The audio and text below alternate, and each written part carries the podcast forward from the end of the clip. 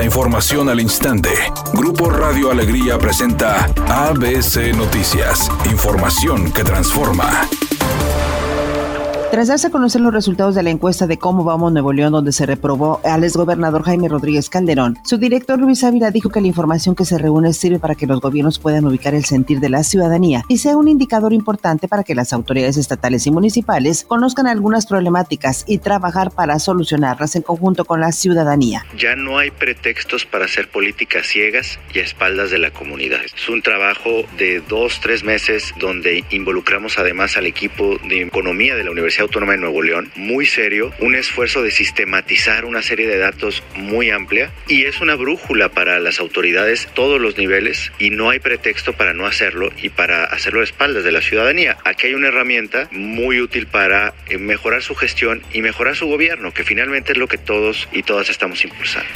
El gobernador del estado, Samuel García, anunció que la macroplaza será remodelada y sin dar una cifra de cuánto será el monto que destinará el gobierno del estado o el organismo Parque El mandatario dijo que será rehabilitada a través de diversas etapas para que en el año 2026 llegue el Mundial y que la gente, incluyendo la FIFA, aprecie este atractivo turístico. Además, informó que para lograrlo estén pláticas con Bernardo Bichar y Jesús Horacio González, presidente y director respectivamente del Parque Fundidora, y para este miércoles iniciar con su remodelación ya que representa el punto cívico central de nuestro estado. Además señaló que la primera etapa se realizará de la mano del gobierno de Luis Donaldo Colosio, alcalde de Monterrey.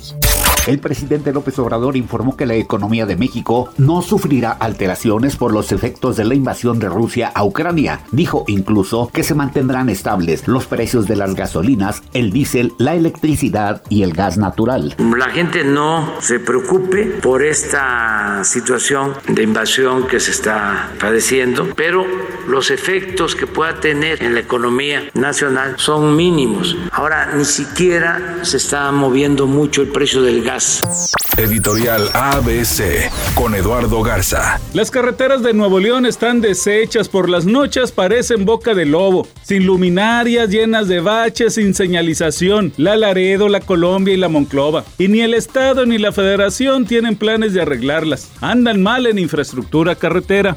ABC Deportes informa. Monterrey va a visitar el día de mañana al equipo de León. El equipo será dirigido por el misionero Castillo. Toma las riendas de manera provisional. Partido que tenemos para todos ustedes a través de ABC Deportes en el 92.1 FM 660 de AM para que usted nos acompañe en punto de las 9 de la noche con la narración de todo el equipo de ABC Deportes desde aquí para todo México. Atención fanáticos del baile, el suspenso y la acción. El próximo 2 de marzo llegará a Netflix la serie Ritmo Salvaje, que comprende un poco de todo ello. Bueno, hasta el más introvertido querrá bailar una vez que conozca la historia que se divide en 8 episodios. Es una producción colombiana que está siendo muy esperada sobre todo por los fanáticos de la danza. Es un día con escasa nubosidad. Se espera una temperatura máxima de 20 grados, una mínima de 12. Para mañana martes se pronostica un día con cielo parcialmente nublado. Una temperatura máxima de 22 grados, una mínima de 8. La actual en el centro de Monterrey, 18 grados. ABC Noticias. Información que transforma.